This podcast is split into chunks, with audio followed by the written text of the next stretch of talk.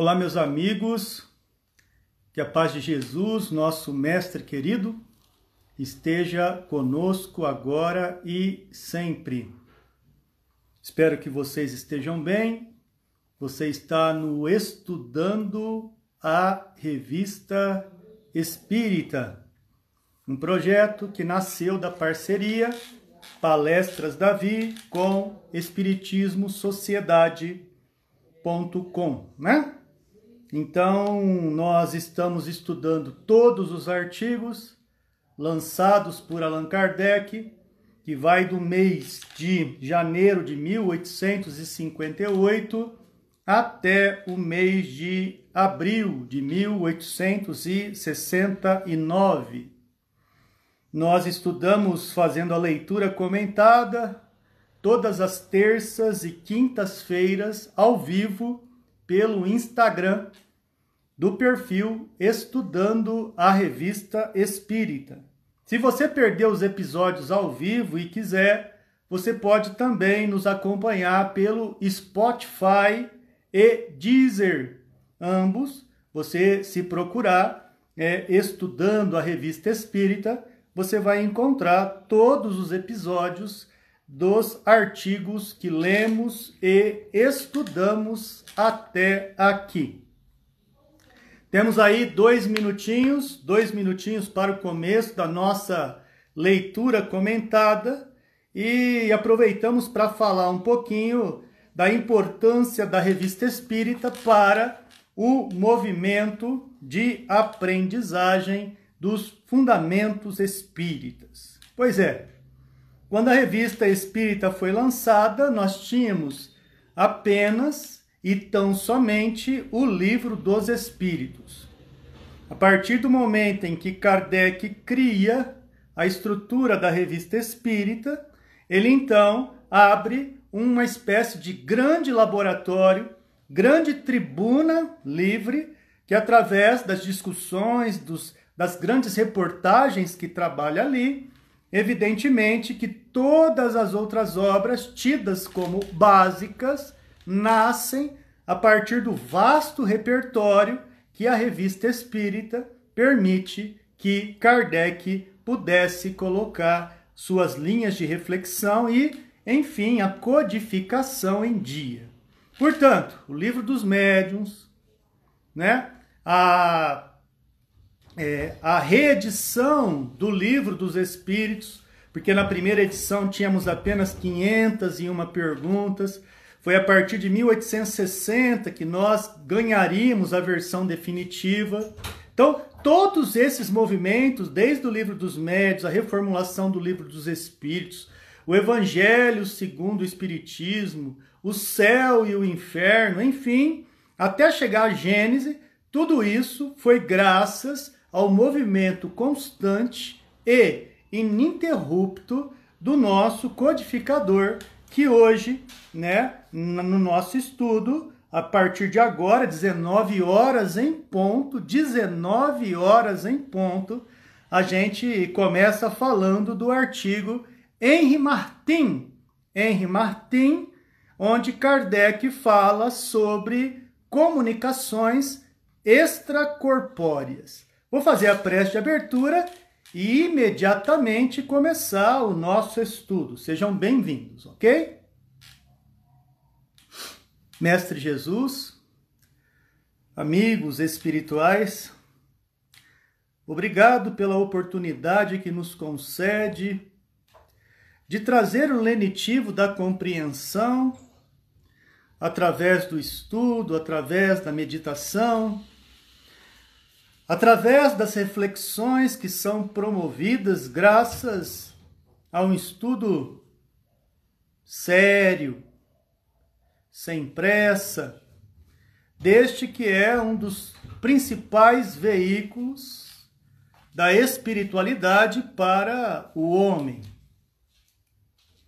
Pedimos por nossas famílias, pelos nossos lares, pelos nossos afetos e também os temporários desafetos. Se conosco, Jesus, Deus nosso Pai, espíritos benfazejos e principalmente todos os espíritos que porventura necessitarem e estiverem aptos a ouvirem, meditarem e aprenderem. Pai nosso que estais nos céus, santificado seja o vosso nome. Venha a nós o vosso reino. Seja feita a vossa vontade, assim na terra como no céu. O pão nosso de cada dia dai-nos hoje, Senhor. Perdoa nossas dívidas assim como nós perdoamos os nossos devedores, e não nos deixeis cairmos em tentação. E livrai-nos da prática de todo o mal. Que assim seja. Sejam bem-vindos, amigos queridíssimos, uma ótima noite a todos. Que vocês tenham paz, harmonia, equilíbrio. Muito boa noite, Manu, Daniele Mendes, Aldenice, Cláudia Alencar, Soraya Lima. Bom estudo para todos vocês, ok? Henry Martin, sua opinião sobre as comunicações extracorpóreas. Comunicações extracorpóreas. Primeira expressão que você, não sendo espírita, tendo aí seus primeiros passos no espiritismo, pode bater o teu olho e então, dentro de uma análise básica, né, você fica meio perdido. O que cargas d'água seria uma comunicação extracorpórea? Né? Vamos aos fatos. No livro dos Espíritos, nós encontramos, ao estudá-lo, o capítulo sobre emancipação da alma. Outra terminologia seria é, desdobramento.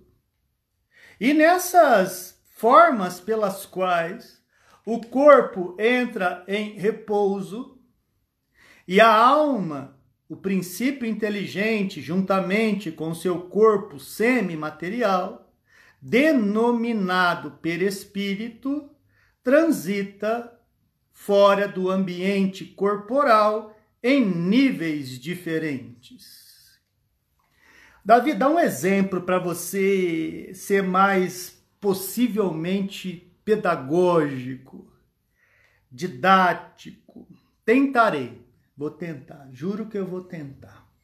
Imagina você pegando aqueles elastiquinhos os elastiquinhos de embrulhar grana, ou uma xuxinha, você que tem aquilo que eu não tenho, né? O cabelo, certo? Então, você imagina que quando você é, puxa o elástico, ele tem é, é, é, distância aonde a força emprega e que expande este elástico.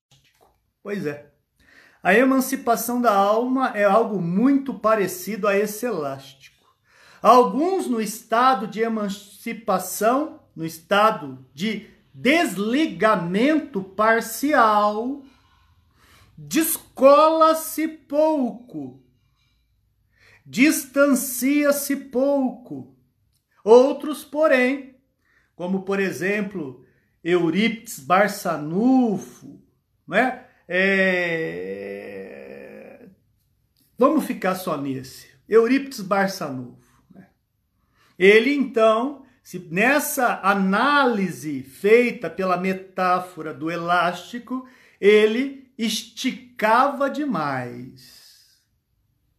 Ele tinha um limite para arrebentar muito próximo. Agora você sabe do que se trata a lição. A lição fala das possíveis comunicações durante o estado de elasticidade, distanciamento parcial entre o corpo e o espírito. E hoje, para nos ajudar com o estudo, temos aí a participação inédita, inédita, né? Nossa amiga de estudos doutrinários, Daniele Mendes. Seja bem-vinda. Obrigada, Davi. Como você está? Tudo bem, graças a Deus. Estava dando uma introdução do elástico, Mendes. Sim, eu estava vendo. Peguei esse início estou aqui abrindo a. Oi, Sol. Beijo, linda. É, peguei esse início, pegando aqui o artigo para abrir, né? Esse artigo que você me passou, tipo, algumas horinhas atrás para eu fazer uma leitura. De propósito, eu vou ler e você comenta. Você já Mas é Estou abrindo agora.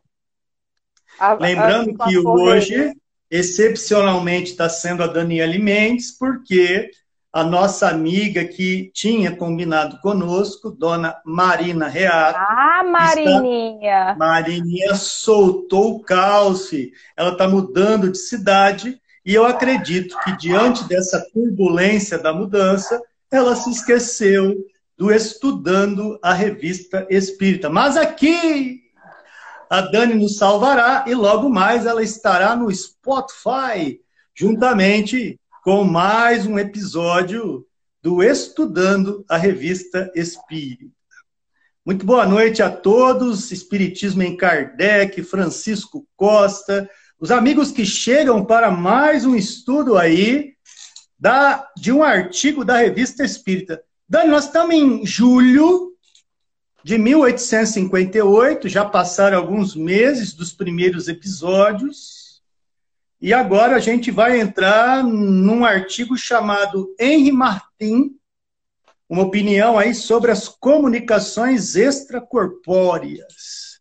Vamos conversar um pouquinho sobre isso hoje. Não é um assunto muito fácil, mas é legal porque a gente vai fazer em forma aí de um bate-papo descontraído, apresentando aos poucos o que Kardec oferece como banquete para nós junto da espiritualidade, né? Então, com você, nosso muito boa tarde também, boa noite a Marcos Lourenço, amigos queridos aí também conosco, sejam todos bem-vindos. Com você, Dani. Ok. Inclusive, é, esse assunto, né, do da emancipação da alma. Se eu, eu tenho dificuldade no livro dos médiuns, vocês sabem, né? E esse dos assuntos que eu mais tenho dificuldade, de todos que eu já tenho dificuldade. Mas é, vamos começar. Eu já começo a leitura? Então vamos. Vamos, vamos começar já, vamos começar, vamos, vamos dar é início. A... Quantas páginas são? Já dá aí uma, um preview do que nos espera, Mendes, pelo amor de Deus. Ele é longuinho quatro. São quatro, cinco páginas. Então vamos lá. Vamos começar, a gente vai brecando Não, e vamos conversando. Quatro Combinado? vamos lá. Combinado. Beleza. Carlos, Carlos do Somos Espíritas, juntamente com a Natália, sejam bem-vindos. Sejam bem-vindos. Bem-vindos. É... Contigo. Vamos lá. Henry Martin, sua opinião sobre as comunicações extracorpóreas. Vemos certos escritores eméritos dar de ombros a simples referência de uma história escrita pelos espíritos. Como, dizem eles, como podem os seres do outro mundo vir controlar o nosso saber, a nós outros sábios da Terra? Você já quer dar uma paradinha? Opa! Você vê que Kardec aqui, ele se utiliza muito de uma forma de escrever, não é? Que é através da discussão saudável, que vai aparecer muito na obra O que é o Espiritismo, né, Dani? Que é um livro que Kardec conversa com opositores, conversa com antagonistas, conversa com quem é contraditor da doutrina, e de uma forma muito sadia, Dani. Então, para a gente ver como que é esse estado de calma que oferece Kardec já na Revista Espírita em 1858, Dani. É, Kardec ele tem aquilo, é, ele gosta daquilo que a gente chama de crítica construtiva. Então ele gosta de dialogar com o argumento, mesmo contraditório, mas que venha com base, que venha para enriquecer o estudo, que venha para enriquecer é, tudo aquilo que ele já oferece, já apresenta, até porque ele próprio já diz, né? Não sou dono da verdade, não somos donos da verdade. A gente está apresentando apenas uma teoria baseada numa ciência, numa filosofia. Então, todos juntos, né, tentando encontrar lógicas, ah, o raciocínio correto, onde tudo está encaixado, cientificamente comprovado. Então, essa é a grande ideia. É, então, discutir com quem quer construir é importante. O, o que ele não gosta, né, na verdade, o que ele não faz é a discussão com aqueles que querem é, trazer a discussão contraditória de uma forma leviana, né? apenas para tentar provar o erro, apenas para tentar provar é, a ineficácia da doutrina. Então, nesse ponto aí, nisso aí ele não se envolve, aí ele não faz questão né, de se envolver, mas com críticas que são construtivas, sim. Então, ele está sempre colocando e pontuando situações que dá a possibilidade do questionamento, mas um questionamento produtivo. Homens inteligentes há, diz Kardec, nesta época aí, 1858, em que dá de ombros para o mundo espiritual, como que um ambiente que não é visível, um ambiente que não nos é palpável, atingir a nossa educação, que depende de algo que seja, sob essa ótica, algo que seja palpável, algo que seja substancial. Então, para muitos é, neste momento, olhavam de nariz torto para a doutrina. E é exatamente como a Dani colocou. Mesmo assim, né, com tradução simultânea do dog, lá da casa da Dani, o dog alemão. Nós Hoje vamos. dar uma coisa séria aqui, viu? Tava um, um som de música na hora da live da Lourdinha. Eu tive que sair daqui, pra, lá, fui lá para o terraço, Aí agora que a música parou e que eu voltei pro meu canto, aí agora começaram os dogs, os cachorros. Mais paciência, que tudo vai dar certo. Meu então, Deus. amigos queridos, não é? é? Nós vamos dizer que Kardec sempre se aproveita da dialética. Isso já vem desde o momento lá do livro dos Espíritos, perguntas e respostas, e ele faz de uma de um diálogo fraterno, uma possibilidade de, de meditação de uma ideia que, de repente, até então, não era ventilada, não era é, promulgada pelo povo daquela época em que muito pouca gente conhecia o dito cujo espiritismo. Né? Vamos ver o que nos espera no artigo, então, Dani. Isso. Essa, essa pergunta dele, Davi, só para só para contextualizar um pouquinho, que você já contextualizou, né, na verdade. É, assim, e até que ponto, né, os espíritos, eles nos influenciam, a gente já sabe disso, né, mas até que ponto eles nos controlam. Acho que é muito disso também, até que ponto a gente se deixa controlar, né, onde é que está esse nosso domínio para os espíritos, né, é, desencarnados, obviamente. Então, ora, pois, isso é possível, senhores, não vos forçamos a acreditar, nem sequer nos esforçaremos, por pouco que seja, para vos demover dessa ilusão tão cara, até mesmo no interesse de vossa glória futura. Nós vos exortamos a inscrever vossos nomes em caracteres indestrutíveis ao pé desta modesta sentença, todos os partidários do Espiritismo são insensatos, porque somente a nós cabe julgar até onde vai o poder de Deus. E isso a fim de que a posterioridade não vos possa esquecer, ela mesma verá, ela mesma verá se deve conceder-vos um lugar ao lado dos que, até há pouco tempo, repeliram os homens, a quem a ciência e o reconhecimento público hoje erigem estátuas. Então, é, Kardec parte de um princípio né, de que na história do conhecimento não é novidade bater de frente com as ideias pré-concebidas, preconceituosas, os antagonismos de todas as épocas. Houve um tempo, inclusive, que se você dissesse que a Terra girasse em torno do Sol, daria fogueira para você, cara. Você ia queimar.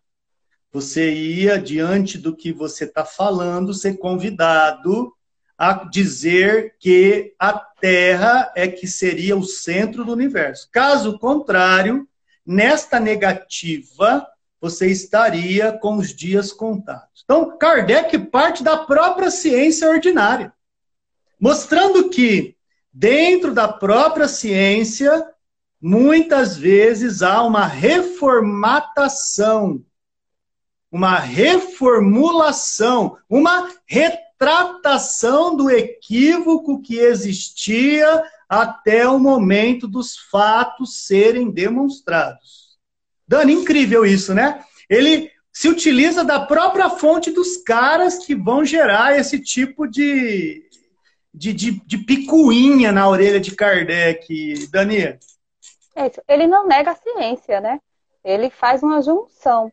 Ele apenas nos diz que tem muitas coisas que a gente desconhece né, nesse universo. Então, ele vai juntar uma ciência que é a que você acabou de falar, né? Que ele chama e que nós podemos chamar de ciências ordinárias, né? são as ciências mais exatas, são ciências que a gente consegue comprovar com a nossa limitação, com a limitação da matéria, né? com a nossa limitação é, do plano reencarnatório que a gente se encontra. E existem ciências que a gente vai precisar buscar um pouco mais, e a, que é a ciência da espiritualidade, né? E aí ele vem com todo aquele processo dele é, de observação, né? A partir da observação para formular as teorias e ele se abre muito nessa questão do preconceito que você bem pontuou aí, porque antes né, você não podia nem falar, né? Então, se você falasse, você já era é, levado para a fogueira, né? Certas coisas elas tinham tabu, você não podia discordar. Né? E Kardec ele vai abrindo aí pontualmente, num período que estava muito acessível para isso, graças a Deus, né? Porque chegou o momento certo. E aí vai nos mostrando, descascando um pouquinho essas ideias novas que faz todo sentido e que a gente está estudando dentro da doutrina. Muito bem. Você lê mais um cadinho? Leio mais um cadinho. É... No entanto, eis um escritor cuja capacidade não é desconhecida por ninguém e que ousa, a despeito do risco de fazer-se passar também por um cérebro vazio, hastear a bandeira das ideias novas sobre as relações do mundo físico com o mundo corporal. Na História da França, de Henri Martin, volume 6, página 143, lemos o seguinte: a propósito. Aqui tem uma nota da, da, tem uma nota do tradutor, né? E é um grifo dele que não seria mundo extrafísico ou extracorpóreo, né? Então, o próprio tradutor coloca que essas relações do mundo físico com o mundo corporal não faria tão, tanto sentido se aqui tivesse escrito, né? Relações do mundo físico com o mundo extrafísico, com o mundo de fora. E isso é o que não aparece no texto original francês. Por isso que o tradutor achou melhor fazer essa pergunta e eu também pergunto para você. Essa frase não ficaria mais completa, Dani, se aqui tivesse né, ideias é, novas sobre as relações do mundo físico com o mundo é, extracorpóreo ou extrafísico? Certamente. É. A gente, quando lê assim, fica realmente né, sem entender por que físico e mundo corporal. Fica Isso. parecendo que é a mesma coisa, né, Davi? Na verdade, a relação é com o mundo extracorporal. Isso. Essa é, que é a grande ideia do estudo. Isso. Sim. Então, é só para a gente pontuar e aí realmente ler sem esse, né, esse desconforto de fazer uma correção necessária para que o texto faça sentido dentro do que ele se propõe a nos oferecer nesta reflexão é, que cabe à noite de hoje. Dani, na história de França, de Henri Martin, volume 6. Lá na página 143, Kardec diz que lê o seguinte a propósito de Joana d'Arc. Joana d'Arc, a donzela de Orleans, né? aquela pelo qual ajuda é, dentro da guerra de Inglaterra e França, tendo ali naquele período é, vidências, sensações mediúnicas, que o povo chamava de coisas mal é, compreendidas, sobrenatural. Ou seja, é, Martin é alguém na época cotidiana de Kardec que gera dentro dos seus textos né, a credibilidade da história através da sua, do seu, da sua forma de expressar e aqui Kardec vai conversar com o texto dele. Um parênteses antes de começar o texto, né? Quanto que Kardec estudava, quanto que Kardec lia para poder produzir material como esse, Danilo? Com certeza, um gênio. Kardec é um gênio, né? Então, o que ele lia e o que ele fez com o pouco recurso que ele tinha, né? É, não tem nem como a gente imaginar isso né, no, no momento onde ele vivia, historicamente falando, né, tendo que estar em confronto com várias questões, tanto com a falta de recursos, como com o, o, a, o, a, religião da época, né, a sociedade da época. Então, a série Tudo questões, nadava contra ele. Tudo nadava contra ele. Nada era muito fácil. Não tinha Google, não tinha é, Wikipédia, não tinha nada. Ele tinha que ralar e Isso. dentro de 12 anos ele fez o que fez, Mendes. Uma exaustão total, né? Mas ali, segurou firme, era a missão que ele tinha, né? Construído, que ele tinha planejado e ele soube é, fazer, exercer essa missão, superar, na verdade, dar conta, né? Da missão que ele se propôs. Mas, Dani, Kardec seria, nessa encarnação, o que foi Kardec sem pestalose, Dani? Não, sem dúvida nenhuma. Na verdade, Kardec ele traz muito de pestalose, né? Inclusive essa questão da observação que a gente falou agora.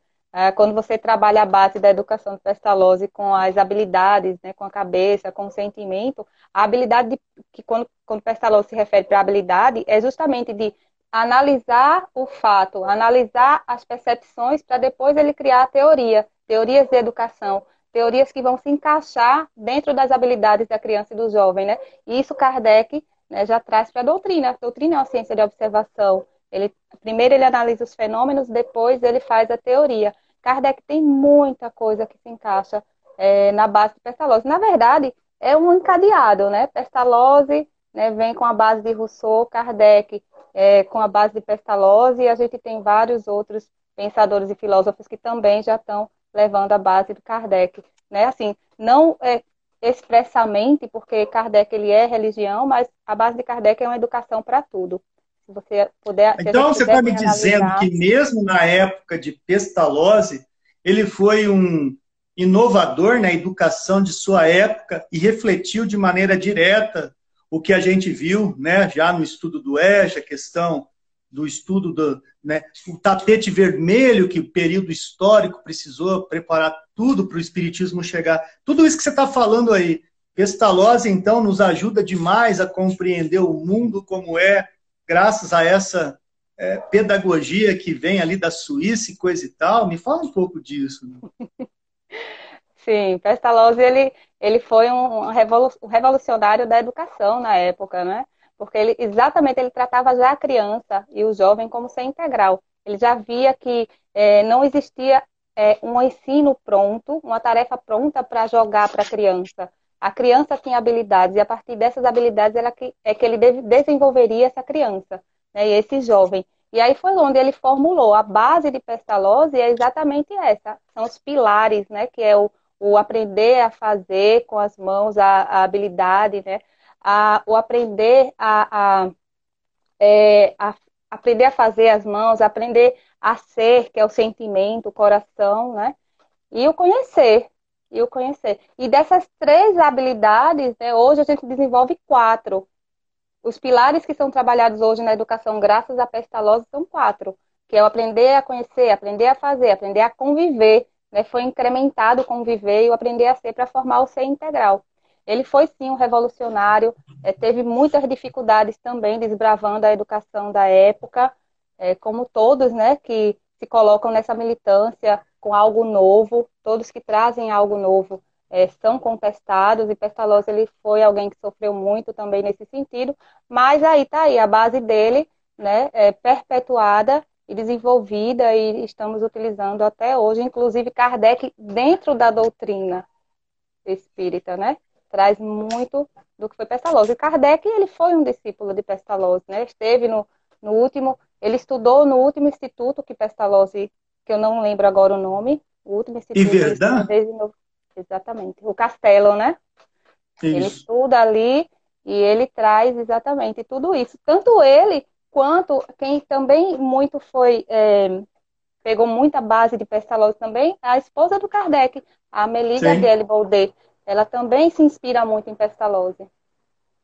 A gente está fazendo esses tratados de história exatamente para mostrar da onde que vem essa segurança de trabalhar assuntos difíceis, não brigando com a opinião, né? não querendo ganhar uma discussão, mas exatamente partindo do princípio que o bom diálogo, seja ele inflamado ou não, pode ter características que nos desaguem aprendizado, sensatez, equilíbrio, mesmo diante das diferenças. E é por isso que é legal ver da onde e como que vem é, essa quase é, indulgência permanente de Kardec perante tudo e todos praticamente da sua época.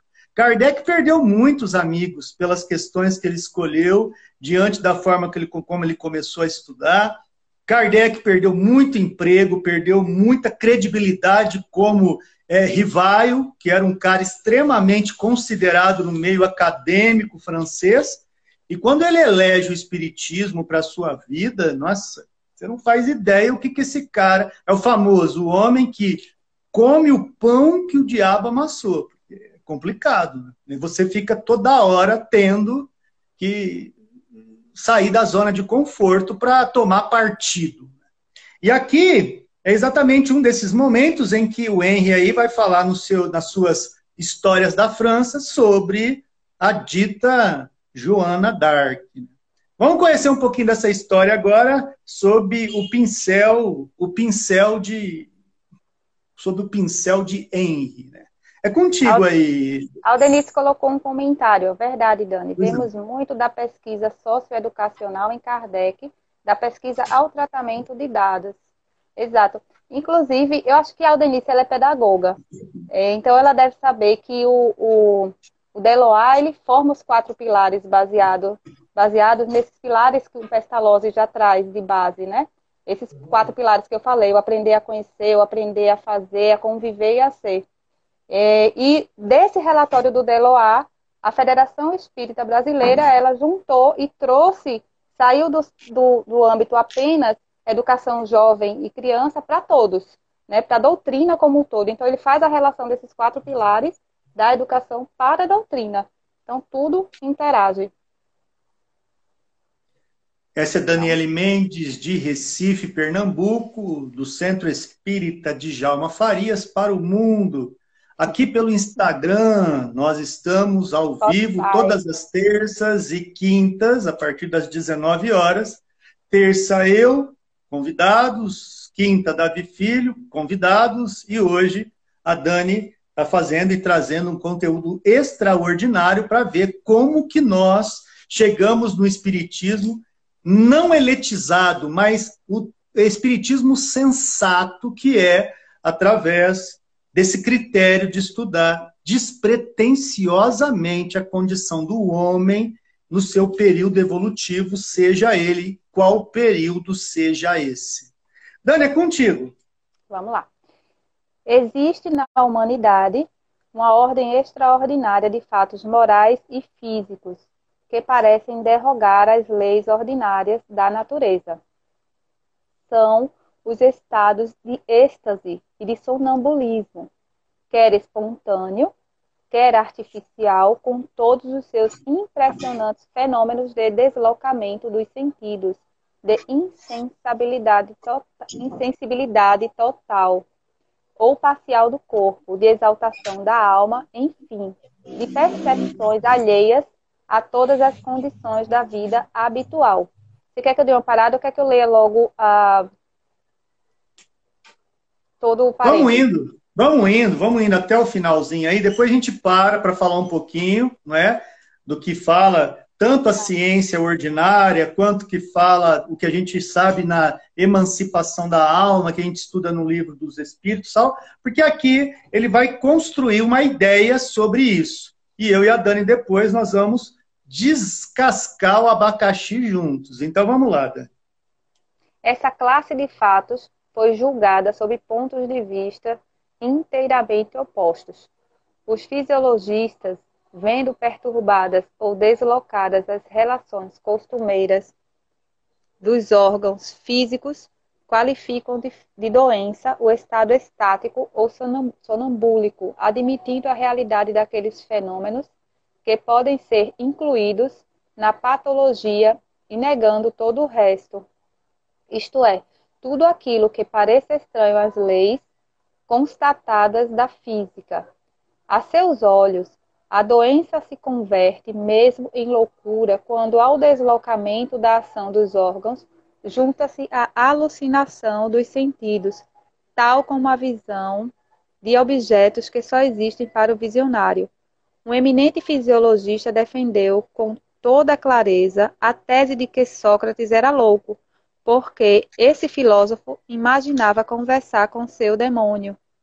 Respondem os místicos não somente atestando por reais os fenômenos extraordinários das percepções magnéticas, questão sobre a qual encontram numerosos auxiliares e incontestáveis testemunhas fora do misticismo, mas sustentando também que as visões dos do estáticos têm objetos reais, visto, é certo, não através dos olhos do corpo, mas do espírito, para eles, o êxtase é a ponte lançada do mundo invisível ao mundo, do mundo visível ao mundo invisível, o meio de comunicação do homem com os seres superiores, a lembrança e a promessa da existência de um mundo melhor de onde fomos destituídos e que devemos reconquistar. Então vamos começar dizendo o seguinte: tem dois pontos de vistas a respeito da questão, por exemplo, do sonambulismo. Se você vai num psiquiatra, se você vai num psicólogo, se você vai num psicopedagogo, se você vai num é, terapeuta, sei lá. Você vai e você fala que tem o tal do sonambulismo. Dentro da bagagem do que o cara estudou, na fase acadêmica, ele pode então tomar duas estradas distintas ele trata a questão do sonambulismo ou como uma patologia, pô, você está doente, cara. Você precisa ir de uns trem para dormir, porque isso aí você está. Suas sinapses não estão muito boas, não. Então fica muito na conta da matéria, primeira linha pela qual analisa o sonambulismo. No campo do espiritismo, o sonambulismo recai sobre aquela ideia inicial que eu estava dizendo, assim que a Dana entrou, sobre uma das possibilidades de afastamento entre o ser corporal, certo? Que você é de físico, com o teu princípio inteligente, parcialmente. Então você se desloca, você estica. E o sonambulismo, ele é mais que sonho, ele está num degrau superior ao sonho, porque no sonambulismo, para o espiritismo, há uma contemplação, eu digo quase que real, porque o que dá mais impressão de real é o próximo degrau, é o estático. O estático ele tem uma percepção do mundo que está fora dele muito mais clara, muito mais objetiva do que o sonâmbulo. E no caso do estático, para o espiritismo, pode haver uma, um vislumbre tão grande, tão grande, tão grande, que ele fala: não quero voltar para o corpo, não, velho. Gostei demais desse negócio que eu estou aqui. Então, você lendo no livro dos Espíritos, o estático, se não segurar a onda, ele vai e arrebenta o que deveria ser apenas como um exercício de esperança de ver, o estático normalmente vai em regiões celestiais melhores, em mundos melhores, para servir de esperança e passar certos problemas aqui com mais resignação, com mais abnegação, com mais paciência. Mas a hora que você vai, sai do corpo e conhece regiões muito melhores do que a nossa, o que, que o estático pode falar? Nossa, eu não vou voltar para aquele corpo claudicante nem a pau, filho. Eu vou ficar por aqui. E é aí que nessa teimosia, se a pessoa morre desencarna, né? Ele é ingressada para a cidade dos pés juntos, aí ela se torna, nesse caso, suicida. Então, você percebe que essa elasticidade tem variações. Uma dessas variações, eu gostaria de citar a vocês, com tradução simultânea do Dog, novamente, que acordou, a questão, a questão de Lázaro. Lázaro. Lázaro ele está enquadrado nessa questão de elasticidade simbólica que a gente está conversando aqui. Mas ele não se enquadra, Lázaro, nem sonâmbulo, nem estático. Tem um degrau determinado aí, que a gente lê no livro dos Espíritos, chamado letárgico ou cataléptico. E nesse estágio há uma aparente morte.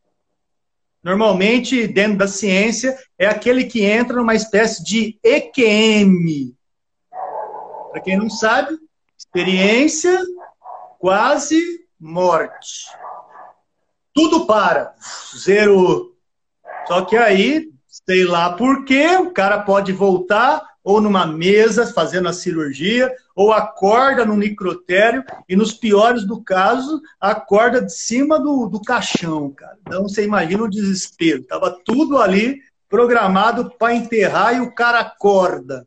E foi isso que acontece com Lázaro quando Jesus, naquela mente de segunda vista, também é um estado de emancipação da alma, ver além do alcance, ele olha e fala: pode tirar essa pedra aí, o cara não morreu, não. E aí acontece o que, Dani? Continua a história para quem não conhece. Ah, você quer falar para mim? você quer que eu continue a história de Lázaro? Lázaro volta. Sim. O que, que há contigo? Não. O que acontece contigo? Você falou continua a história, por um momento eu digo, eu vou continuar a história aqui, né? Não, a história de Lázaro. Não, vai lá em Lázaro, vê por que, o cara levantou igual um Munra dos Thundercats, todo enfaixado, e o cara levanta e sai andando. Foi um milagre de Jesus, isso? Ele, ele voltou à vida mesmo depois de morrer? Aí estaria a ressurreição, Dani? Não, ele estava no estado de emancipação da alma, né? E é muito interessante é, que o estado, todos os estados de emancipação da alma, ele abre essa, essa visão do espírito, né? Que nós não temos com a matéria que limita. A gente enxerga com o olho, né? órgãos dos sentidos, né? Nós somos limitados aos órgãos do sentido. E a, a, o sonho, se a gente imaginar que é, como você falou, né? Os estágios, eles têm, é, aliás, a emancipação da alma, ela tem estágios, né? Tem os sonhos, sonambulismo, o êxtase, né? E por aí vai. É, e só, mas ba basta um sonho a gente lembrar, assim, quantas vezes a gente não sonha com alguém e a gente não precisa ver no sonho, a gente não lembra de ver especificamente a pessoa, mas a gente sabe que é aquele espírito, né? Seja ele desencarnado ou encarnado, que a gente está se encontrando ali em sonho, mas a gente não enxerga, a gente não vê, mas a gente sabe exatamente quem é.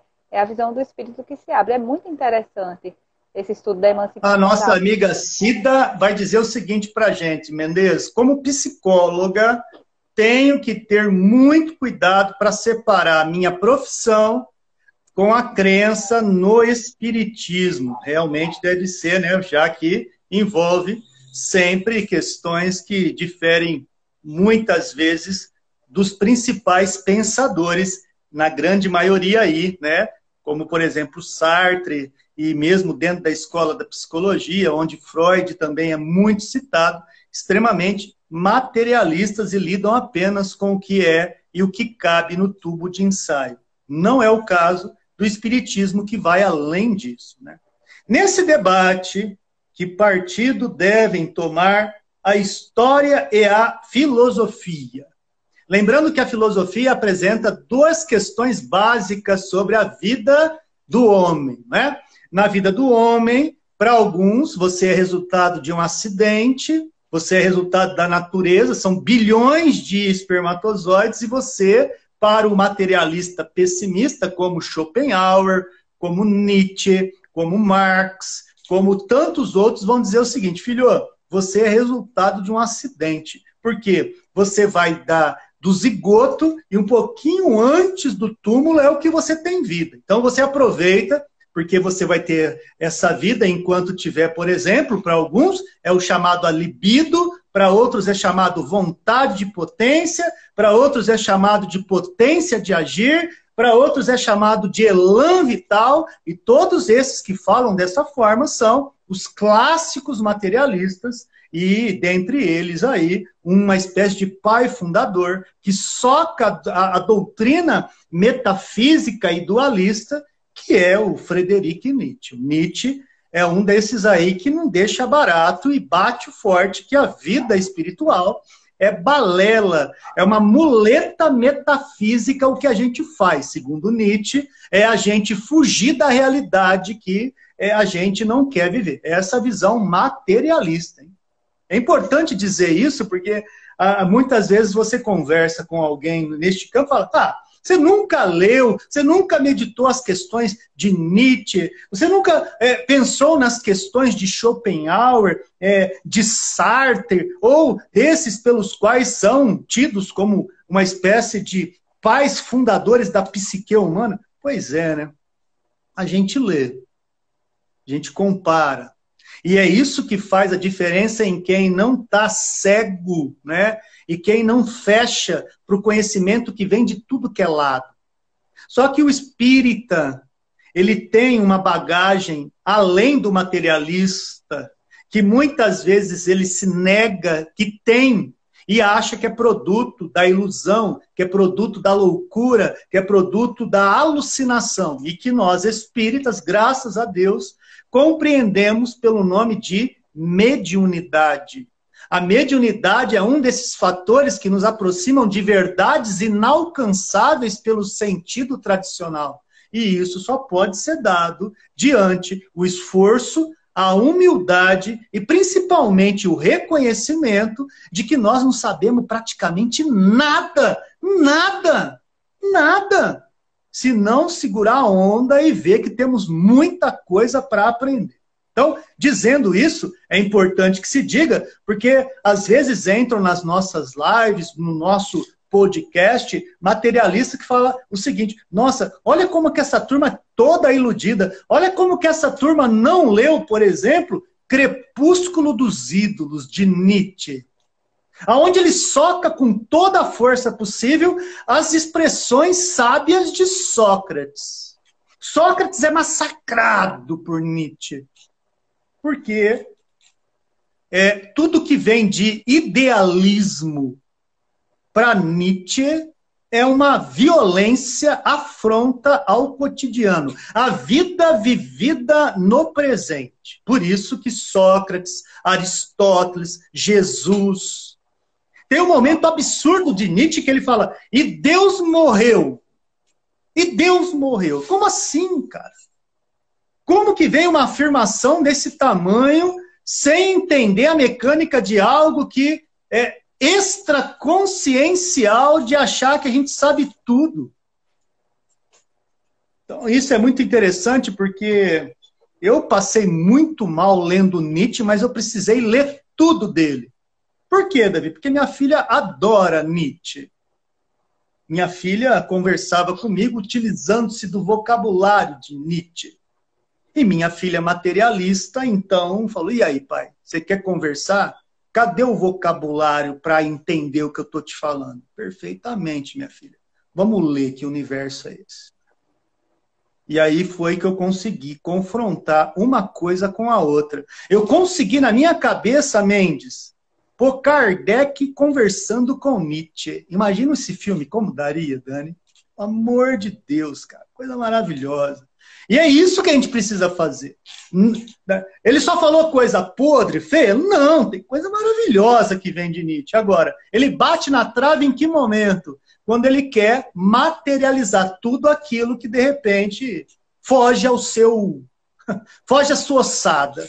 Foge à sua ossada.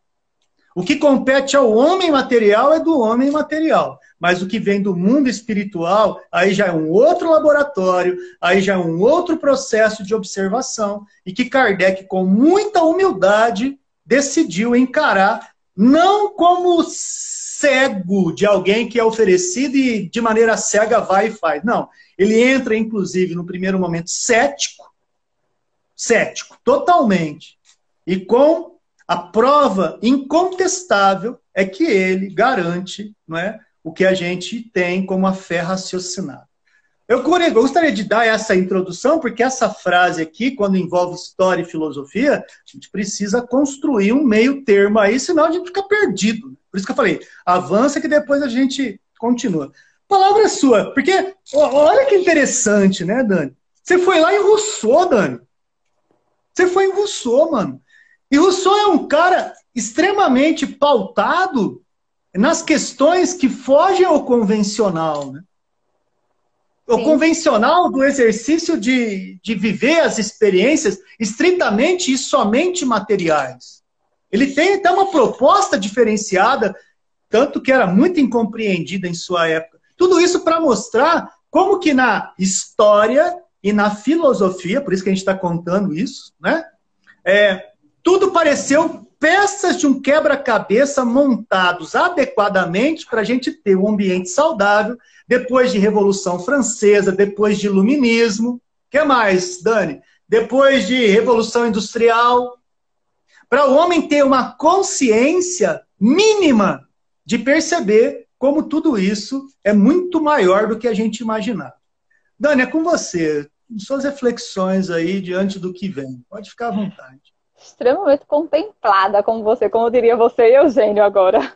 Mas é isso mesmo, que os materialistas, se é que eu posso dizer uma, falar umas pequenas palavras, né, diante de, dessa aula que você deu, é, o materialista ele busca exatamente a referência, né? Ele, ele precisa da referência, ele quer a referência, que nós às vezes até também buscamos, necessitamos pela nossa limitação. Mas a gente sabe que é, nem tudo tem essa referência. O mundo espiritual não tem essa referência. A gente não consegue compreender nessa plenitude, né? Mas é, é, é exatamente isso que você falou, Davi. Eu não teria mais o que complementar, nem comentar. Então tem mais um bloquinho, tem mais um bloquinho, você pode ler esse bloquinho e aí depois você comenta o que vem desse bloquinho, né? Antes, Dani, dá um salve para a galera que está aí, né? Chegou gente nova por aí. Dá um salve para a turma.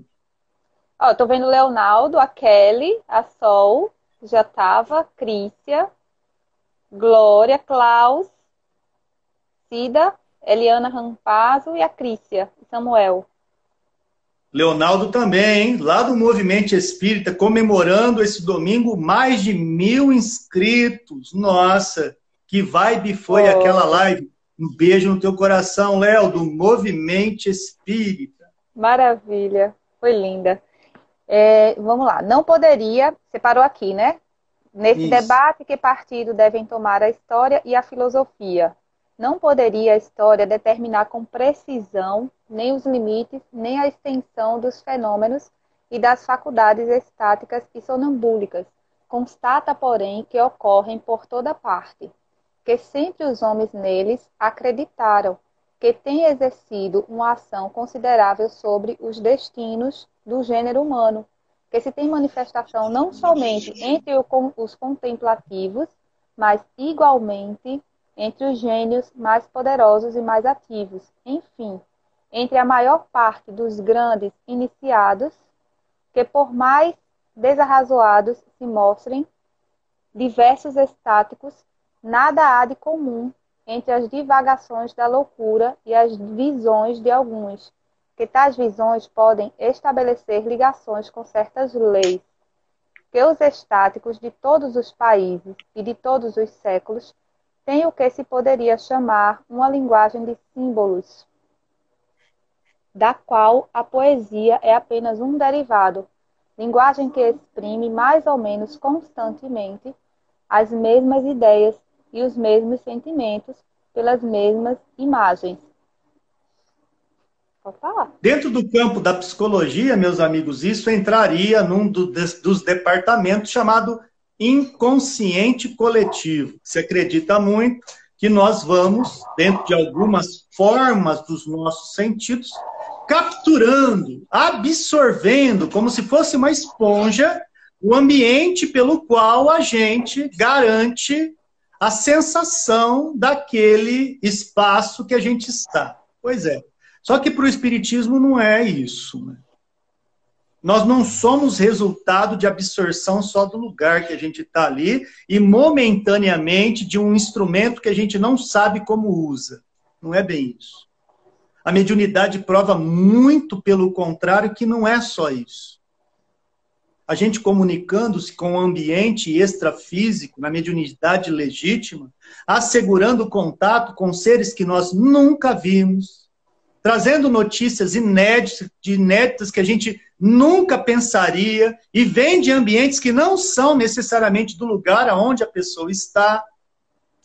Então, quando a gente começa a alegar que a gente é iludido, alucinado, bobo, é, que muita, muito materialista coloca isso para quem está dentro do espiritismo. Né?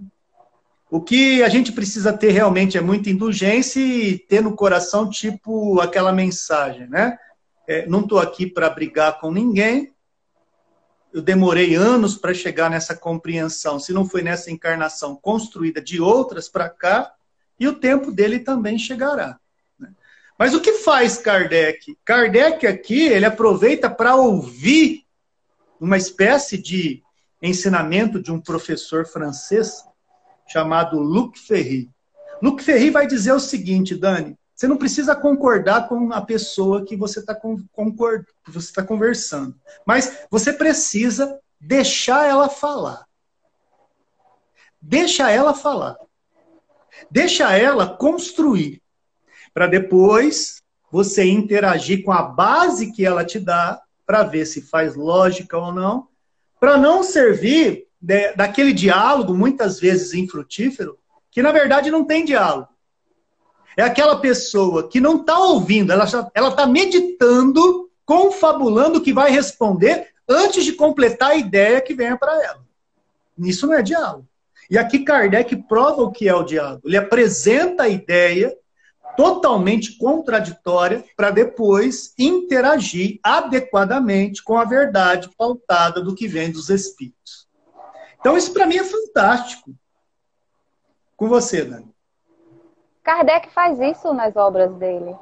Né? O céu e o inferno é uma prova disso. No início, ele sempre coloca os argumentos que são contrários àquilo que ele constrói dentro da doutrina no que diz respeito à religião, a céu, inferno, por exemplo, né? É onde eu mais vejo isso. Ele pontua colocando e trazendo os argumentos né, do que ele já traz é, como, é, como diferente, mas como um convite. Ele coloca exatamente como você falou. Ele apresenta para que a gente possa construir o nosso raciocínio através de uma lógica. Aquela não existe lógica, não é? Então a gente vai construir a partir dali. Então ele mostra. É o que eu digo assim: o, o Kardec, Pestalozzi, é, como você falou nele, pontuou logo no início, são filósofos, pensadores que fizeram a diferença porque eles se posicionaram de forma positiva, dessa forma de convidar o outro a conhecer. Então, eles não deixaram de falar, eles não deixaram de exercer é, aquilo que eles acreditavam, né, de se posicionar, mas sempre fazendo um convite, nunca é, agredindo, nunca é, levando a imposição, uh, mas muito pelo contrário, mostrando apenas que aquilo que eles estavam apresentando poderia fazer uma diferença, né? poderia ser produtivo, é, e aquilo ali é que deveria ser é, analisado a partir de então, né, como mudança, como algo novo, para que a gente possa sair da zona de conforto é, de uma forma mais leve. Você pode olhar para mim e para Dani e dizer assim, amigo que acompanha a live, ah, então todo fato alucinatório é uma questão espiritual? Não. E Kardec deixa bem claro isso em toda a sua obra. Inclusive, lá no livro dos médios, tem uma hora que ele fala que muitos problemas alucinatórios podem ser, é, por exemplo, Um chá de cogumelo que o cara tomou e não é um mediúnico, ele ferrou toda a sinapse dele e está tendo, vendo jacaré no fio, tá, tá, tá muito loucaço. Por quê? Em decorrência de uma substância que alterou seu estado psíquico. Então, outra situação, ele fala é, da nossa orbe visual. Tem um problema, às vezes, que tem umas disfunções ar dentro, que dá a impressão da gente estar tá vendo espírito para tudo que é lado. E aí não é questão espiritual, é fisiológico.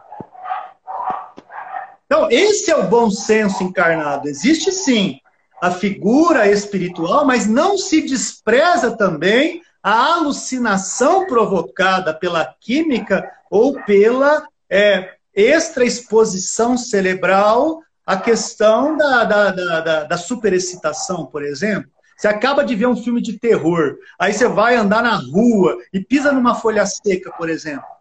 Nossa, você vai ver o lobisomem ali, filho. Você vai ver o, Pelo amor de Deus, você vai correr igual a Dani correu uma vez. Lembra, Dani? Quando você correu de medo? Já tive tantas coisas com medo. Já deixei a luz acesa à noite depois de um sonho. Já, muita coisa. Já fui pro quarto da minha irmã certeza. É Mas é isso. Você nem, nem tudo a gente pode colocar na conta da, dos espíritos, né? E nem tudo também é só fisiológico. A gente tem que encontrar um meio termo, através do conhecimento, através do estudo, através do raciocínio que Kardec oferece. Então é preciso só, é, como ele, ele, aqui mesmo ele colocou, né? Já sempre existiu, fenômenos existiram, os espíritos sempre existiram, mas a gente vai é, adaptando e com conhecimento vai organizando Leonardo colocou alguma coisa aqui. Mas nem todo nem... fato mediúnico é alucinação. O que não Isso. pode é negar o fato, seja por comprova do fato ou por, conheci... ou... ou por desconhecimento dele. Perfeito. É isso aí. E infelizmente o que fica quando a pessoa desconhece o que é, né? A massa joga fora e nem medita. E esse é o grande problema, né, Dani? Isso, com certeza. Exatamente. Pode continuar, então. Você está doida para ler, né? Você não tira os, os olhos do texto. Vamos lá. Talvez seja mais temerário ainda tentar se concluir em nome da filosofia. Entretanto, após haver reconhecido a importância moral desses fenômenos, por mais obscura nos seja sua lei e sua finalidade, depois de neles distinguir dois graus, um inferior que não passa de uma extensão e um deslocamento inexplicável da ação dos órgãos, ou outro superior, nada mais sendo do que a exaltação prodigiosa das forças morais e intelectuais. O filósofo poderia sustentar, ao que nos parece, que a ilusão do inspirado consiste em tomar como revelação trazida por seres exteriores, anjos, santos ou gênios, as revelações inferiores não, interiores dessa personalidade infinita que está em nós e muitas vezes também entre os melhores e os maiores, as quais se manifestam como lampejos de forças latentes que ultrapassam quase que sem medida as faculdades de nossa condição atual. Numa palavra, na linguagem dos mestres, são para nós fatos de subjetividade. Na linguagem das antigas filosofias místicas, e das religiões mais adiantadas são as revelações do Feroe mais deísta, do bom demônio, o do Sócrates, do anjo guardião, desse outro eu, que nada mais é que o eu eterno, em plena posse de si mesmo, pairando sobre o eu, envolvido nas sombras desta vida. Figura do magnífico símbolo zoroastriano, figurado por toda parte em Persépolis e em Nínive, o Feroe alado ou do ou eu celeste, adejando sobre a criatura terrestre. Sobre a criatura terrestre. Muito bem.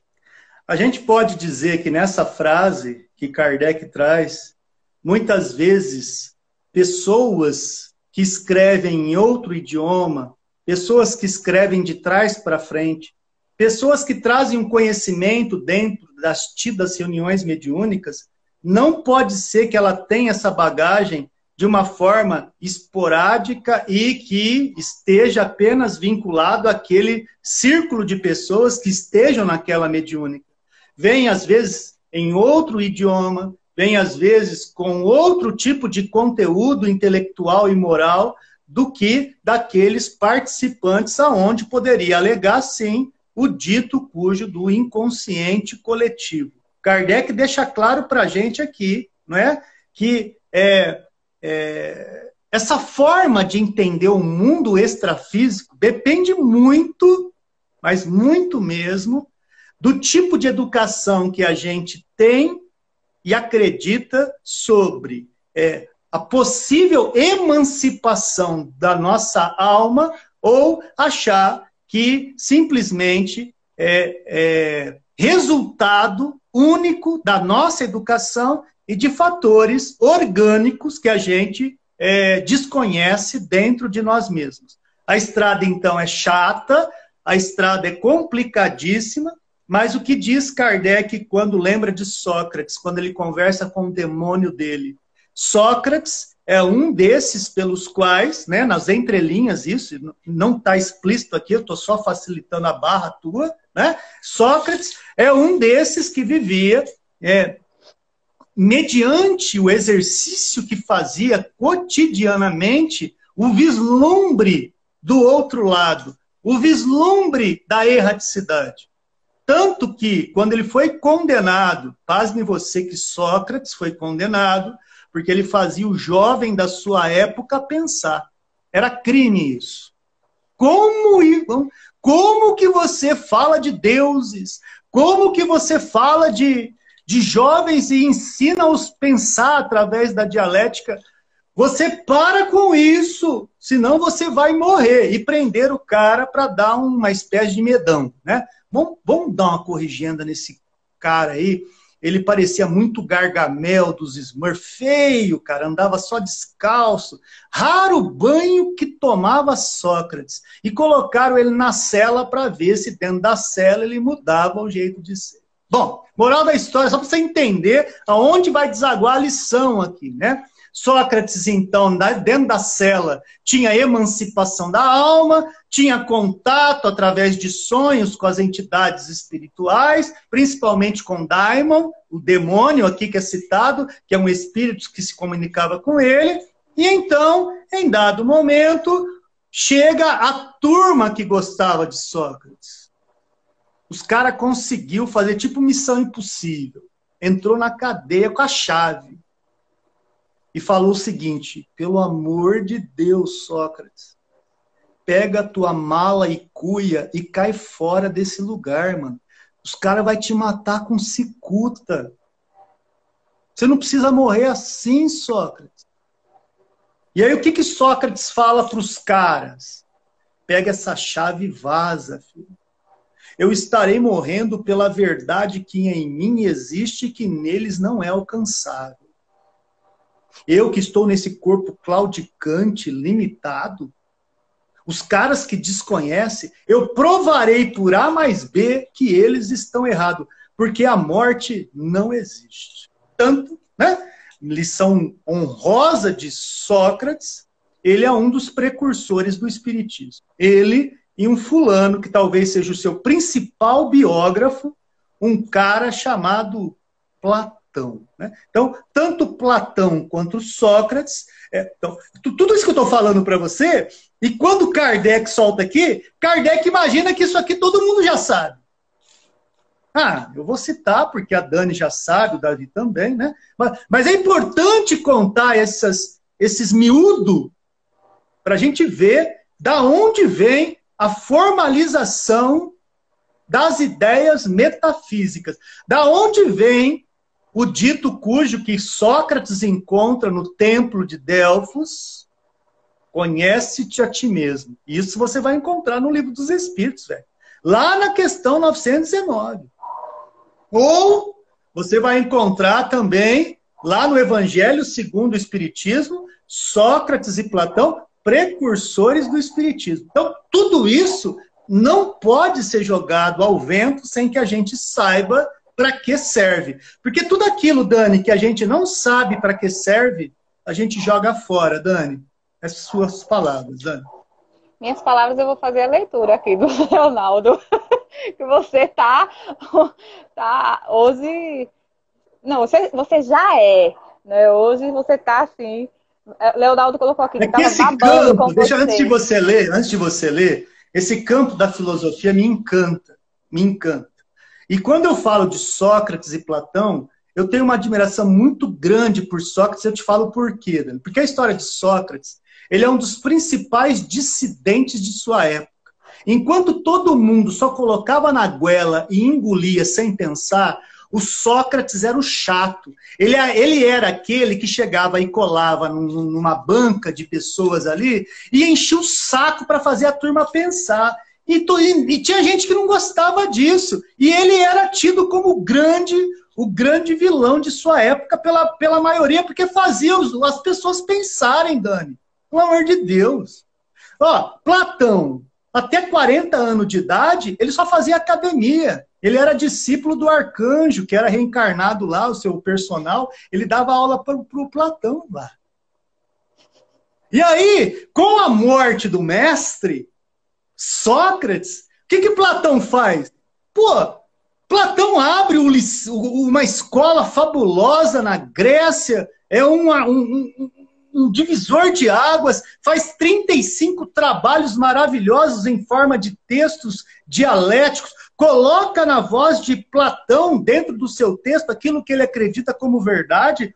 Então, esses caras foram. É, quase eu soltei um palavrão. Eles foram demais no, seu, no seu período, Dani.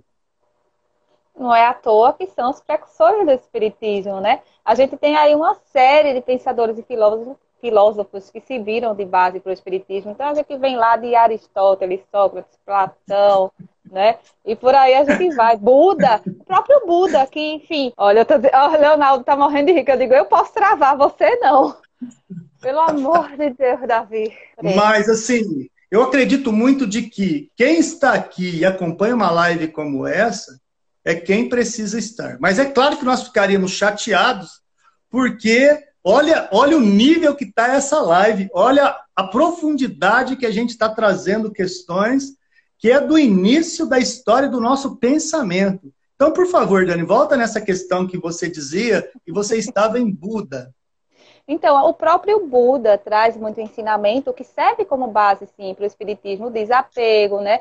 Você chegar à iluminação, trabalhar a meditação, se conhecer, né? fazer um autoconhecimento, tudo passa né? É, são, são ensinamentos que são base, sim. Então, vem Buda, Aristóteles, Sócrates, ah, o Platão, Confúcio também. E aí a gente vem né, para os mais contemporâneos, aí você vai para Pestalozzi. Enfim, a doutrina espírita ela está em tudo.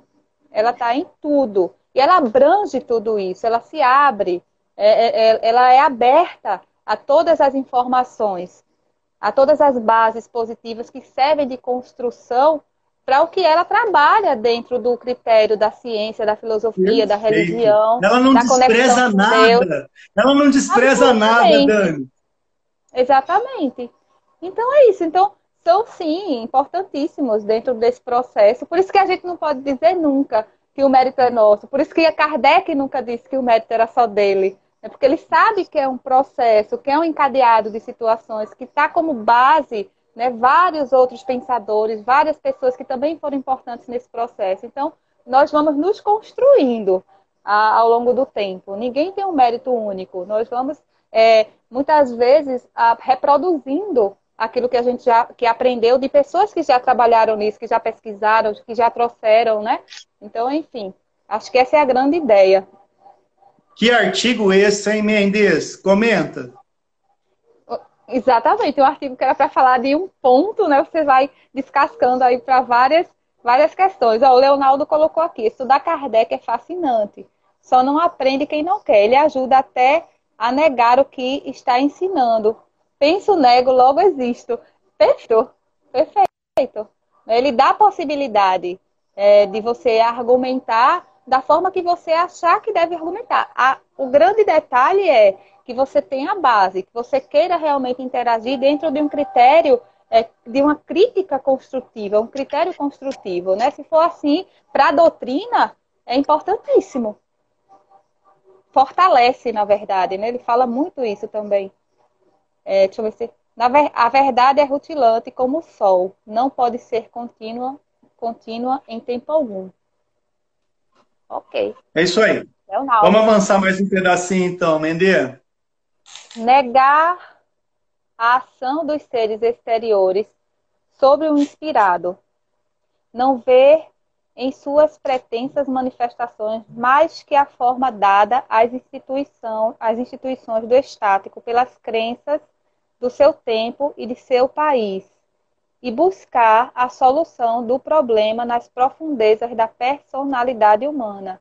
Não é absolutamente uma maneira de pôr em dúvida a intervenção divina nesses grandes fenômenos e nessas grandes existências. O autor e sustentáculo de toda a vida, por mais essencialmente independente que seja de cada criatura e de toda a criação, por mais distinta que seja o nosso ser contingente, a sua personalidade absoluta, de forma alguma é um ser exterior, isto é, estranho a nós. E não é de fora que ele nos fala. Quando a alma mergulha em si mesma, nela encontra, e em toda inspiração salutar, nossa liberdade de, se associa à sua providência.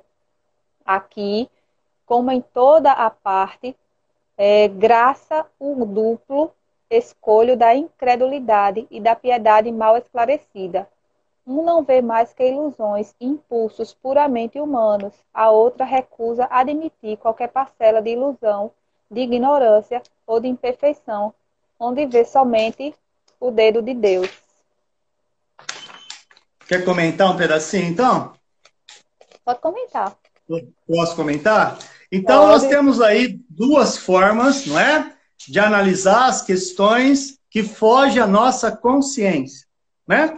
Então, para o campo da ciência extraordinária, se nós, por exemplo, nunca estudamos música, mas sentamos em frente de um piano e tocamos aquela música, é bem provável, né, que o cientista tradicionalista diz que nós temos uma bagagem de assimilar no ambiente a música que faz parte de um contexto pelo qual é inatingível é, pela forma da tradição dos nossos sentidos. E aí, então, o que, que a neurociência vai se dividir? Em analisar o que, que tem e como que a gente busca da consciência o que está fora da gente, mas principalmente como que acessa dados do inconsciente que para alguns é ali que você aprendeu a música, a hora que você ouve um rádio, que você ligou um som, que você foi ver um alguém numa orquestra, né? Ou como que você acessa o seu superconsciente. Então, na ciência tradicional, basicamente é o estudo de acesso desses degraus do cérebro primitivo ou reptiliano, do nosso sistema límbico e desse terceiro andar, onde a gente chama de neocórtex. Para a ciência tradicional, tudo rola nesses três andares. Para doutor Paul MacLean, ele vai chamar isso de cérebro triuno, onde cada um de nós tem esses três degraus. Beleza? Mas o que, que Kardec está falando? Não é bem assim. A coisa não está só dentro da gente. Porque o que a gente pesca de fora nem sempre faz parte de um contexto que a pessoa já viveu, já experimentou. Pessoas escrevendo em idiomas que ele nunca teve contato. Naquela experiência, língua, é, é, idiomas ou, ou símbolos de uma raça extinta da antiguidade. Como que ele teve acesso se ele nem tinha a enciclopédia Barça ou contato com qualquer coisa desse tipo? E é através desses pequenos significados que, na humildade, a gente percebe que a nossa consciência, que é extrafísica, conecta, pode se conectar com as consciências extrafísicas ou que estejam na matéria em outros lugares, como no exercício da telepatia, aonde a nossa alma se comunica com outra alma. E é isso que a gente então tanto estuda que tanto quer entender sobre a dita cuja manifestação extracorpórea, o que está fora, porque o que está dentro é algo que é, já é ainda um campo de muita coisa para ser desbravado e pouco a gente sabe. Dani, a gente não sabe quase nada, ainda mais desse cérebro triuno. Daniele Mendes. Eu estava lembrando, você falando agora, a, tem uma psicóloga aqui, né? Que colocou até um comentário. E certa vez uma psicóloga que faz, trabalha com regressão para encontrar problemas de infância, é, problemas que são relacionados com a vida como um todo, né? De dificuldade que a pessoa tem, fobias, enfim. Ela dizia que ela, quando faz a regressão, ela só vai até a vida intrauterina, porque ela, como ela não acredita em, é, em outras vidas, né, em reencarnação, ela não vai, ela não avança mais que, a, que ali. Eu não sei, eu não consegui entender até hoje, assim, onde é que ela encontra esse, esse meio termo, sabe, para parar, para estacionar. Né? Eu, ainda hoje eu não compreendi, mas tem muito disso, né? Porque exatamente, é, para ela é só até um ponto, que você colocou e pontuou dessa questão, e a gente sabe que tem muito mais além que isso, e que você explicou já muito a, bem. A Daniele Mendes, então, cita uma das questões que divide a opinião né, dentro do universo espiritista, que são aqueles que aprovam a regressão e outros que realmente não aprovam a regressão. Davi, qual dos dois você está? Né? Porque é importante você citar é, que parte dessa família espírita você, você acredita. Né? Eu realmente acredito no seguinte, filho, amigos: se Deus colocou esquecimento, deixa ele lá. Num dado momento em que precisarmos de trabalhar isso, ele virá, seja em forma de sonho, seja em é. forma de emancipação, ou seja no momento adequado quando desencarnarmos. Porque na regressão, muitas vezes, a gente destampa a tampa do esgoto e o que tem embaixo vai ferrar, porque não tem como fechar de novo. E para né, terapeutas e responsáveis que põem outdoor, aqui tem outdoor na, nas principais avenidas, Dani, que está escrito assim: clínica especializadas em hipnose da regressão. Venha e faça a sua. Pô, quando eu leio um negócio desse, eu passo muito mal intimamente, eu te falo por quê. Porque se a gente abre a caixa, porque existe uma ideia falsa, Dani, que todo mundo acredita que foi Alexandre o Grande, Cleópatra, é, que foi é, Alain Delon, é, Charles Bronson. Tem gente que só acha que foi só os bambambam. Bam, bam. A hora que vê que foi um pulha, um cara chato, um, um, um assassino, estuprador, normalmente não consegue segurar a onda não, Daniele Mendes. É, pois é a regressão, ela só deve, na verdade, ela só deve existir se for uma necessidade para nós. Se houver realmente algo que seja positivo para o nosso, para nossa continuidade nesse progresso, na maturidade espiritual. Se for isso, se não for isso, a gente não tem por que buscar né, compreender ou, ou é, verificar né, o que aconteceu na nossa vida, quem nós éramos. É. Porque, como você muito bem falou, se não fosse, se isso fosse necessário, a gente não teria o esquecimento, né? E esse esquecimento a gente sabe que é muito importante para a nossa caminhada. Porque imagina o que é que a gente não vem é, de diferença, o que é que a gente não traz de diferença com as pessoas que a gente se relaciona. Então, saber o que a gente foi para aquela pessoa, o que aquela pessoa foi para nós, né, especificamente numa outra vida, e nós planejamos justamente para tentar é, reajustar esse passado, se a gente sabe o que aconteceu, se a gente sabe o que fez, isso aí provavelmente vai atrapalhar mais do que ajudar. É, obviamente que se você busca essa regressão para fazer um tratamento, eu também eu, eu sou eu penso como você. Eu também não sou a favor, mas o que eu diria é que se for por um tratamento para tratar uma fobia, né, se for algo positivo, assim, desse sentido, talvez até seja mais atenuado. Mas assim, por curiosidade, eu acho que é zero.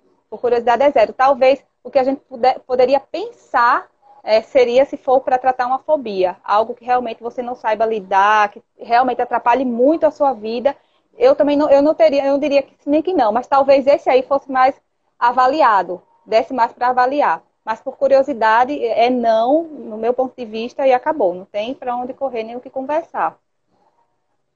E o legal dos estudos em grupo é isso, né? Cada um põe o seu ponto de vista, cada um avalia de acordo com a sua bagagem, e isso é maravilhoso, né?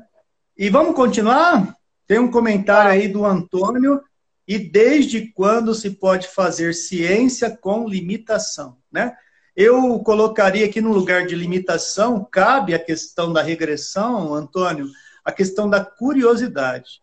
Tudo aquilo que é feito por curiosidade pode ser é. um grande empecilho para a nossa existência. Pelo menos Eu isso sobre o, meu, sobre o meu ponto de vista. Agora, se for terapêutico, tiver uma responsabilidade, como a Dani colocou, você não vai fazer com qualquer um, né? Mas que tem ali os recursos de auxílio, por que não? Então, tem isso também, né? Eu acho isso importante que você falou, Dani.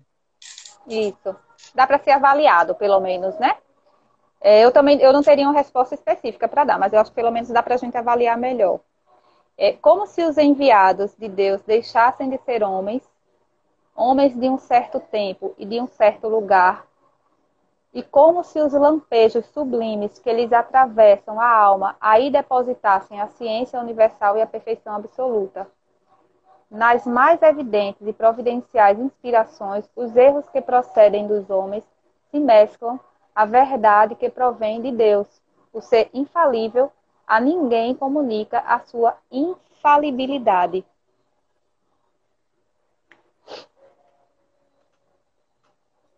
Que você achou desse texto, Dani? Tá osso aí? A hora que você lê, é tipo assim, aquele texto que você vai, né? Você fala, o que, que esse cara tá falando? E aí você lê de novo, o que, que ele tá falando? Não é assim? Totalmente filosófico. Completamente filosófico.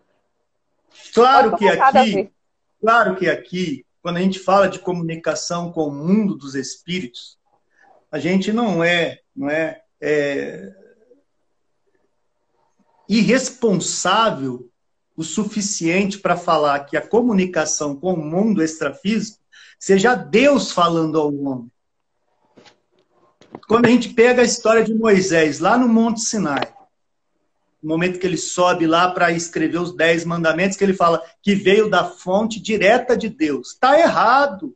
Se você pega que Deus se comunicou diretamente com Moisés, você não entendeu os princípios da doutrina espírita. Mas pela falta de embasamento, falta de vocabulário, Moisés falou Deus porque ele não tinha ainda a ideia de espírito, de grau evolutivo, de entidades que se manifestasse através de um determinado degrau evolutivo conosco. Então, quando a gente fala assim, numa mediúnica, olha, os espíritos mentores superiores estão vindo dar um recado. Não é Deus em si, são representantes que têm uma proximidade com Deus, mas não ele. Ele mesmo porque ele é uma personificação. Está até errado o que eu falei. Mesmo porque o que é Deus não é quem é Deus. Então, talvez seja por isso que o exercício filosófico começa a ficar interessante. Todo fato que a gente se comunica extracorporal, ainda dentro da mesma temática, são com espíritos de faixa evolutiva diferente da nossa. Ora, espíritos inferiores ora superiores intelecto e moralmente a nós. É isso que esse parágrafo está falando. Agora, diretamente com Deus, só a escala evolutiva, quando Jesus, nosso irmão maior, diz o seguinte: Olha, eu e meu Pai somos um. Nessa frase de Jesus, ali ele sim está falando que o contato dele, o papo reto dele o interlocutor para tirar a dúvida dele não são espíritos superiores a ele. É o próprio Deus. É o Criador. Que se manifesta através da consciência de alguém que, por merecimento, não só Jesus, mas espíritos da mesma laia, da mesma falange, do mesmo grau evolutivo, têm essa possibilidade de contato com o Criador. Que em algum momento, sabe o que vai acontecer? Eu terei esse contato, a Dani terá esse contato, e nós que aqui também estamos teremos um contato com Deus. Mas põe aí um desenvolvimento para que isso seja concedido. Daniela Mendes, é com você. É, eu estava lembrando aqui do quanto que a gente não comenta, né? Escutei, é, principalmente quando não conhece a doutrina, né? Escutei o que Deus queria falar comigo, Deus falou comigo, né? Quantos, quantos de nós já reproduzimos isso? Eu acho que assim, é importante você entender que ele fala mesmo, mas você precisa entender que você que essa fala é, você tem que abrir, não é ele diretamente, como você falou, né? São, ele proporciona para que você compreenda é, algo que ele gostaria realmente, ou que você precisa vivenciar dentro de um princípio uh, produtivo para você como espírito. O próprio Evangelho de Cristo, eu considero Deus refletindo em nós. O Evangelho que ele apresenta é Deus refletindo em nós. Então, assim, eu acho que quando a gente é, pensar nesse ponto de vista do falar com Deus, do escutar a Deus, a gente tem que abrir esse leque, a gente tem que ter essa visão ampliada, né, de saber que não é diretamente ele. Até porque esse ele é como você muito bem falou, né, ele não é personificado e a gente sempre busca, lembra que a gente comentou no início, mesmo com conhecimento, a gente sempre tende a buscar uma referência, né? Referência de alguém, de um homem. A gente sempre tenta, quando a gente fala, olha, pensa em Deus, a gente tenta imaginar alguém. É inevitável, é o primeiro ponto, né? A, primeiro, a primeira vista, assim. E depois é que você vai é, desconstruindo essa ideia. Agora, o que é? Quem é Deus, né? Para a gente o suficiente é aquilo que está ali na pergunta do livro dos Espíritos, né? Então, a gente não adianta a gente ficar querendo é, imaginar é, como é que funciona, é, como um dia desse eu ouvi uma pergunta, que Deus ele é eterno porque ele não foi criado. Nós somos infinitos porque nós fomos criados e não temos fim. Mas ele é eterno, ele não foi criado. Então, assim, eu escutei certa vez alguém, mas e quem criou Deus? Como assim? Ele não foi criado. Não adianta você chegar até aí. Vai entrar por aí. Putz, não, se entrar aí. A gente não tem entendimento mal para entender quem a gente é, quanto mais né, chegar a esse ponto de tentar desvendar quem é Deus, porque ele não foi criado. Imagina! Então, assim, acho que a gente tem que ter essa, essa, esse leque, essa humildade também de reconhecer a nossa limitação e de saber que a gente vai ter o conhecimento a partir da nossa evolução. Né? E hoje o que tem é isso. O que tem para hoje é o que tem e a gente tem que se contentar e tentar fazer o melhor, de, dar o melhor de si e tentar amadurecer o melhor que a gente pode diante daquilo que a gente tem e entende, né? É, acaba de chegar na nossa reunião, Dani, o Robinho, Dani. Robin, eu, eu, não sei se ele tá aí ainda, porque Robinho ele entra e sai, viu? Olha, já saiu o snipe. É rápido ele. ele entra, passa um minuto e sai. Mais rápido que tu, Davi. Mas vamos, vamos terminar então, o último parágrafo. Não pensamos que essa digressão possa parecer supérflua. Tínhamos de nos pronunciar sobre o caráter e sobre a obra daqueles, daquelas que foram inspiradas e que, no mais alto grau, deram testemunho das faculdades extraordinárias do que falamos há pouco e que as aplicou a mais retumbante missão dos tempos modernos. Era, pois, preciso exprimir uma opinião quanto à categoria dos seres excepcionais a qual pertence Joana Dark. Joana Dark, então, para o Espiritismo, foi uma excelente médium, diferente do que fala muitos livros de história, que ela foi uma alucinada, que beirava loucura, e Kardec se posicionou colocando exatamente a questão da mediunidade e das entidades espirituais que a auxiliaram nesse projeto, nesse auxílio diante daquilo que a gente já sabe da história dela, não é? é versado inclusive por um grande escritor chamado Leon Denis, que fala maravilhosamente de Joana d'Arc e tantos outros biógrafos que dentro do espiritismo consagram a essa é, esse, esse, espírito maravilhoso, é, esse fundamento incrível no qual a mediunidade tem o seu, o seu holofote ligado no campo das possibilidades. Eu quero dizer que nós estamos aí, Dani, a uma hora e meia desse estudo. Quero agradecer profundamente você que participou aqui em caráter de substituição, né? Marina Reato não pôde estar conosco, mas Ela foi mais um uma noite. Mandou um áudio para mim agora, só vou ver. Vou dizer, olha, que você me aprontou. você mandou é, grandiosa, mais uma vez, minha gratidão e as suas considerações finais, antes de eu fazer aí é, as considerações também, para poder deixar claro como que a pessoa pode acompanhar os nossos encontros, ouvir a gente nas caminhadas, mas isso depois que você aí trouxer o que, que esse artigo trouxe de importante, resumidamente, para você, Daniele Mendes.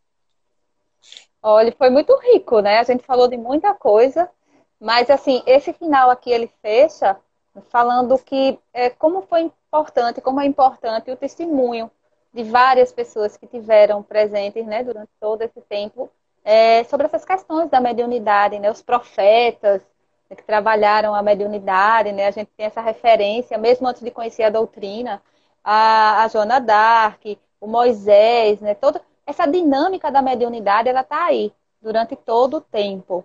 A doutrina espírita apenas vem revelar e vem nos ensinar, nos mostrar como é que tudo isso funciona através da lógica, através de um estudo científico importantíssimo, onde a gente faz aí a junção com a filosofia e com a religião.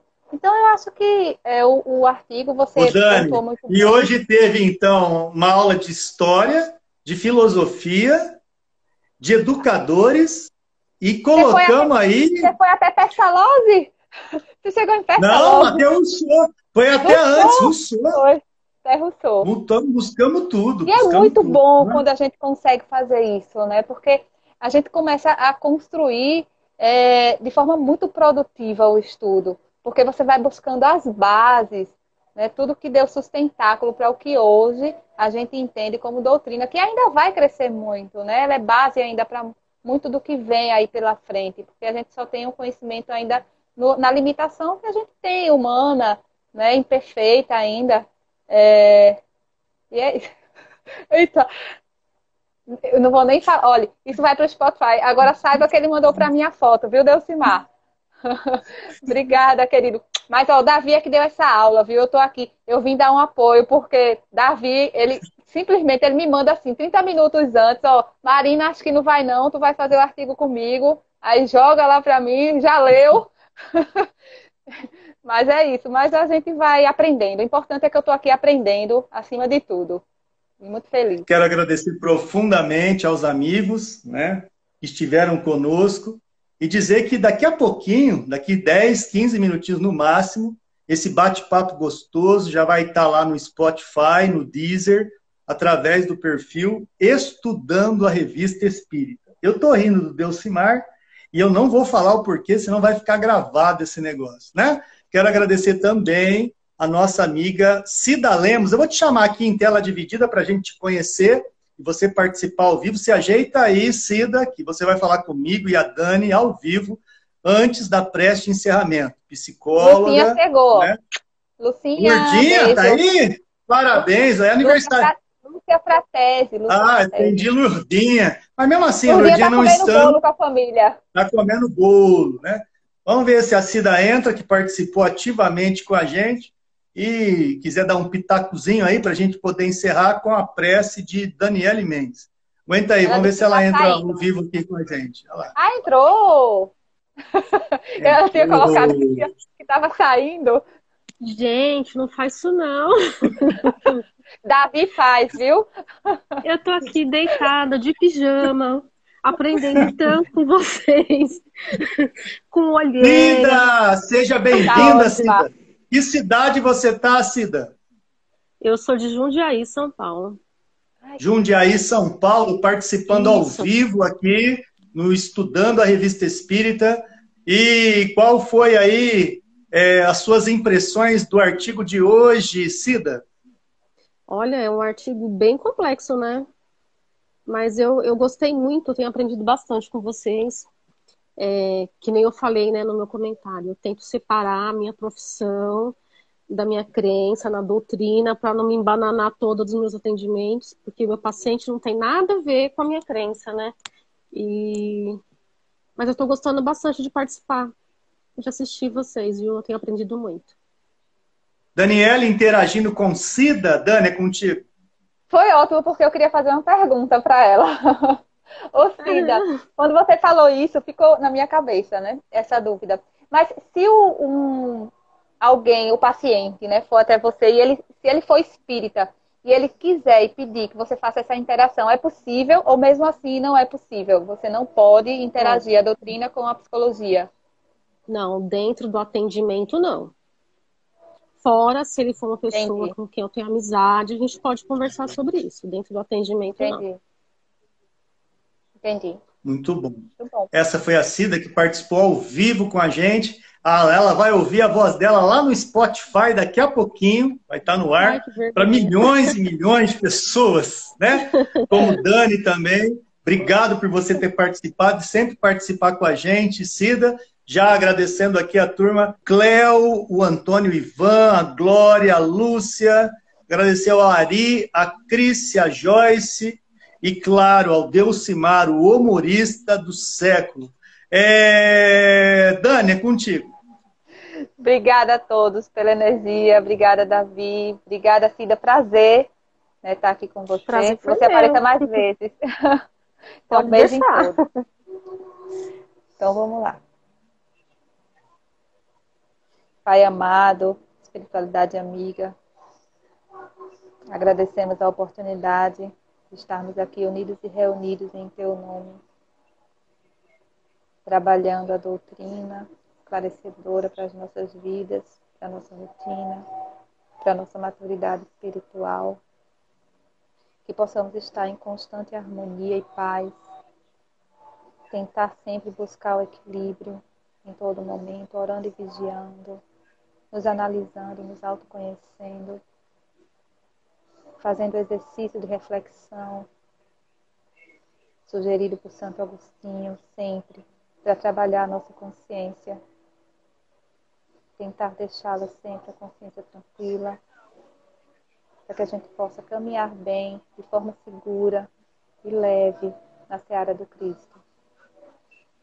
Abençoa todos que estão na live, as nossas famílias, o nosso planeta, que as nossas vibrações positivas prevaleçam, as vibrações densas de preocupação, de inseguranças, incertezas, de dor, que possamos nos esforçar para vibrar amor todo o tempo nesse universo tão necessitado. E assim, Pai amado, nessa harmonia, encerramos esse tudo, com muita paz, com muita luz, hoje, agora e sempre. Que assim seja. Que assim seja. Muito obrigado a todos. Um beijo no coração, nossa amiga Cida, Dani, todos que estão conosco. Tchau. Tchau. Tchau, boa noite.